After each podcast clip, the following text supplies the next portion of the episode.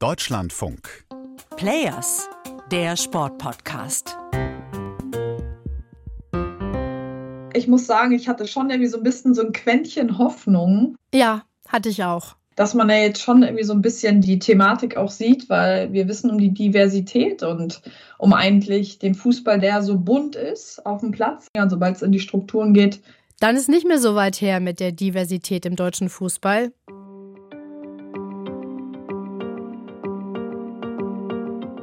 Hallo, hier ist Jessica Sturmberg aus der Deutschlandfunk Sportredaktion. Und mir geht es so wie Tabia Kemme, die ihr gerade gehört habt. Eigentlich hätte ich gedacht, dass der DFB nach dem Vorrunden aus in Katar jetzt mal Expertinnen und Experten zusammentrommelt, die aus den verschiedensten Bereichen, verschiedenen Generationen und beiden Geschlechtern zusammenkommen und dann überlegen, wie der Fußball der Männer wieder flott gemacht werden kann. Aber denkste, und wie schwer es ist, sich als Frau in den Fußballstrukturen durchzusetzen, hat auch Tabia Kemme erlebt. Obwohl sie als Spielerin super erfolgreich war. Olympiasiegerin 2016, Champions League-Siegerin mit Turbine Potsdam und vierfache deutsche Meisterin. Letztes Jahr hat sie versucht, Präsidentin von Turbine Potsdam zu werden, einem reinen Frauenfußballclub. Und ist dabei gegen eine Wand gelaufen. Und die Geschichte verrät viel darüber, wie die Strukturen im deutschen Fußball funktionieren.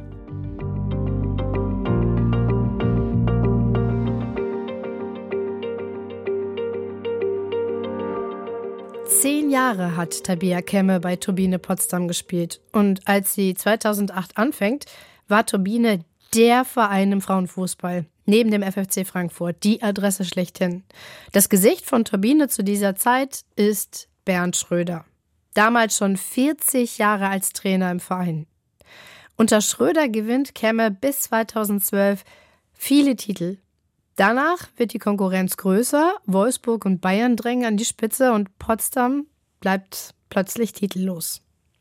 Und Tabea Kemme wechselt dann 2018 zu Arsenal, kann da aber wegen Verletzungen nur dreimal spielen.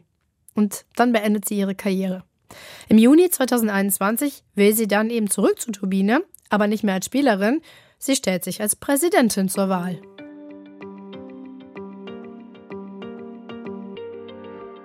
Tabea Kemmer ist zu dem Zeitpunkt 29 Jahre alt und sie will die Strukturen im Verein erneuern, professionalisieren, mehr Menschen einbinden und die Nachwuchsarbeit stärken.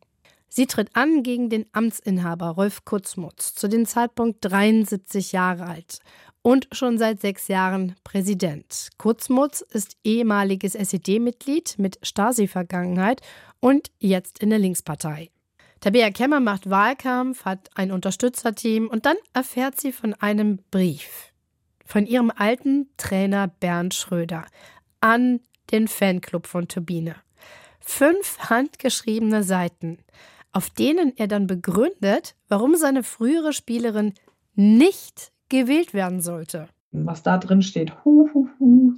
Ja, ist schon krass. Kernbotschaft? Zu groß die Aufgabe für die junge Tabea, die mit Blick auf ihr Studium und ihren Polizeidienst doch geschützt werden müsse, dass sie sich nicht übernimmt. Seitdem weiß ich auch, was ich an ihm habe. Und dann legt der damalige Vorstand den Termin für die Mitgliederversammlung so, dass er in die Nachsaison fällt, als viele Spielerinnen im Urlaub sind. Briefwahl ist ausgeschlossen.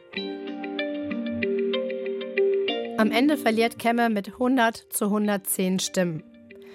Inzwischen ist sie aus dem Verein ausgetreten. Sie hat keinen Sinn mehr darin gesehen zu bleiben. Die Mehrheit will schließlich ihr Konzept nicht, auch wenn es eine knappe Mehrheit ist. Inzwischen steht Turbine in der Bundesliga auf dem letzten Tabellenplatz und ist stark abstiegsgefährdet. Der Club, der über Jahre oben mitmischte. Aber das berührt sie nicht mehr. Nee, ich habe keine Emotionen, vielmehr einfach eine Bestätigung eine Bestätigung dafür, wo der Verein steht. So, die Ideen waren da. Nur du bist nicht zum Handeln gekommen, weil ich nicht gewählt wurde. Und deswegen ist einfach, ist okay, ich ziehe weiter. Und wenn ich da jetzt voller Trauer wäre, dann äh, weiß ich, hätte ich zu viele unglückliche Tage und die brauche ich nicht. Was da aus ihrer Sicht alles falsch läuft, statt neu zu denken, würden die alten Rezepte rausgeholt. Wir haben hier heranwachsende Frauen. Und denkst du, die werden überhaupt ansatzweise nach ihren Bedürfnissen gefragt? So zero. Sondern es wird mehr gesagt, ja, wir müssen jetzt mehr zu unseren alten Tugenden zurück. Es muss mehr trainiert werden wieder. Und wo du dann denkst, so, ah, aua. Tabea Kemmer hat ihre Karriere mit 28 beendet, weil ihr Körper nicht mehr mitgemacht hat.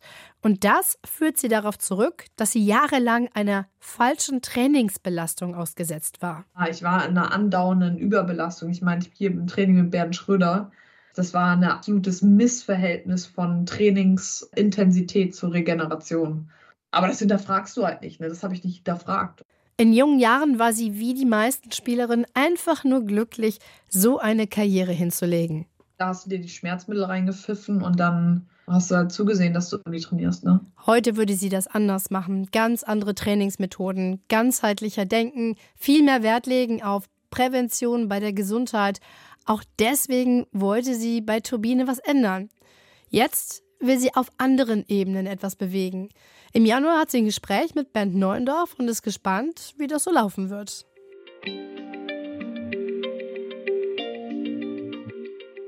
Genug zu besprechen gibt es ja, denn beim DFB herrscht ja gerade Krisenstimmung, weil die Männer bei der WM in Katar in der Vorrunde ausgeschieden sind, zum zweiten Mal in Folge. Und dann ist der gesamte DFB in der Krise? Also die Frauen gleich mit oder wie? Aber ja, Moment. Also bei den Frauen läuft es doch gut. Also kann ja auch nicht alles falsch sein. Es ist einfach immer noch so, die Nationalmannschaft der Männer dominiert in der Wahrnehmung. Und deswegen hat der DFB jetzt einen externen Beraterkreis gegründet mit Hans-Joachim Watzke, Karl-Heinz Rummenigge, Oliver Kahn, Rudi Völler, Matthias Sammer und Oliver Minzlaff. Also zwei Olivers und keine Frau beraten jetzt darüber, wer der Nachfolger von einem dritten Oliver werden soll. Also Oliver Bierhoff. Männer, die seit vielen Jahren im Männerfußball den Ton angeben. ich meine, jetzt setzt du da fünf Menschen in die Taskforce, die erstmal ein Anforderungsprofil schaffen sollen für diese Position sportliche Leitung. So, und dass nicht mal das gegeben ist. Und ich habe kein Verständnis dafür. Warum differenziert man da zwischen Frauen und Männern? Jetzt auf den Fußball bezogen, weil die Anforderungen sind letztlich die gleichen. Da hört ja schon ein bisschen Frust bei Tabea Kemme raus, dass der DFB zwar viel über Diversität redet, aber wenn er dann in der Krise ist, dann setzt er doch wieder auf die altbekannten Köpfe. Obwohl Oliver Bierhoff formal ja auch für die Frauennationalmannschaft zuständig gewesen ist. Auch wenn ich davon nicht so viel mitbekommen habe, dass er sich da jetzt intensiv drum gekümmert hätte. Und wieder ist das ein Statement, was der DFB setzt. Und zwar, wir differenzieren hier ganz klar. Wir sehen jetzt gerade das Problem beim Fußball der Männer. Deswegen machen wir diese Taskforce. Da sind sie wieder, die alten Rezepte. Obwohl das Frauenteam ja vorgemacht hat, wie ein erfolgreicher DFB aussehen könnte. Auf dem Platz mit Leidenschaft spielen und außerhalb sympathisch und offen auftreten und für Begeisterung sorgen. Und die war im Sommer ja so groß, dass das Europameisterschaftsfinale mehr Menschen im Fernsehen gesehen haben als das letzte WM-Spiel der Männer. Also gut, man kann jetzt natürlich das Ganze nur bedingt vergleichen, weil Finale gegen Gruppenspiel, aber fast 18 Millionen Menschen haben die Frauen gesehen und die Kritiken waren positiv. Jetzt aber mal darüber hinaus zu sehen, was eigentlich die Expertise bzw. auch der Erfolg gerade der Frauennationalmannschaft ist. Da einfach irgendwie Schnittstellen zu schaffen, da irgendwie zusammen. Ich meine, wir haben gerade mit der Erfolgstrainerin, Vize-Europameisterin Martina Voss-Tecklenburg, die mit ihrer Mannschaft im Sommer so ein geniales Turnier gerissen hat. Warum holt man sie nicht mit ein? Verstehe ich nicht. Ja, verstehen viele nicht. Äh, sie war nicht die Einzige, die so reagiert hat, als die Namen der Taskforce raus waren. Zu männlich, zu weiß, zu alt. Das war ja oft der Tenor. Und DFB-Präsident Bernd Neuendorf hat wohl auch gewusst, dass das kommt und sagt dann auf der Pressekonferenz tatsächlich das. Ich habe auch andere Reaktionen gehört, heute Morgen schon von berufenem Munde, der Lothar Matthäus, der gesagt hat, also hier müsste ich eigentlich schon aufhören, Lothar Matthäus als jemanden heranzuziehen, der die Zusammensetzung einer Krisengruppe beurteilen kann, der selbst zu dieser nicht diversen Gesellschaft gehört. Und der hat nun gesagt, mehr geht im deutschen Fußball nicht. Ja, innerhalb der Gruppe bestimmt nicht. Die zieht eine Wand hoch und dann bleibt das alles so wie immer.